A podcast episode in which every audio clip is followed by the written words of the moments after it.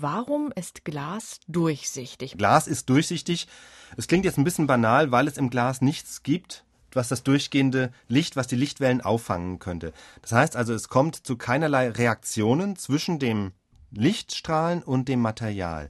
Man muss ja gucken, was ist denn Materie? Materie, also auch Glas, ist aus Atomen aufgebaut. Atome bestehen aus einem schweren Kern, aus Protonen und Neutronen und den Elektronen in den Außenhüllen. Und dazwischen ist wenn man es jetzt auf mikroskopischer Ebene anguckt, wahnsinnig viel Platz. Also so wie zwischen den Planeten und der Sonne unheimlich viel Platz ist, ist also auch zwischen den Teilchen, die die Materie aufbauen, im Schnitt noch viel mehr Platz. Das heißt, so gesehen hat das Licht, die Lichtteilchen, erstmal viel Platz, um zwischen den Elementarteilchen der Materie durchzuflutschen. So, ganz so einfach ist es aber dann doch nicht, denn Lichtteilchen und Elektronen, also Photonen und Elektronen sind eben dann doch keine Billardkugeln, die sich treffen können oder nicht, sondern sie sind gleichzeitig auch Wellen, die schwingen. Und jetzt kommt es drauf an. Wenn bestimmte Materialien, nehmen wir so ein Blech, wenn das das Licht nicht durchlässt, dann liegt das daran, dass die Atome im Blech auf die Lichtschwingungen reagieren. Das heißt, sie zeigen eine Resonanz, sie schlucken sozusagen die Lichtenergie und damit geht das Licht nicht weiter durch, sondern bleibt gleich an der Oberfläche hängen. Bei Glas jetzt oder bei anderen durchsichtigen Materialien, Wasser zum Beispiel, da ist es anders.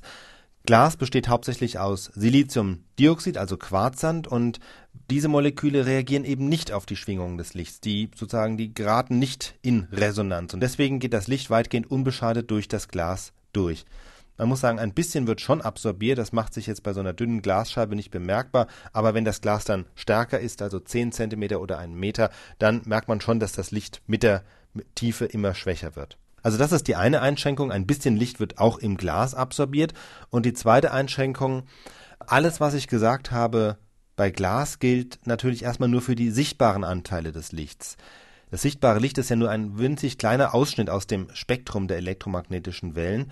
Und jetzt zum Beispiel UV-Licht. Bei UV-Licht zum Beispiel, da sind die Lichtwellen kürzer als beim normalen Licht. Die Schwingungen sind wesentlich schneller, da reagiert das Glas schon und deswegen bleibt ein Großteil des UV-Lichts auch im Glas hängen und wird eben nicht durchgeleitet und das ist ja ein Grund, warum man hinter einer Glasscheibe so gut wie keinen Sonnenbrand bekommt.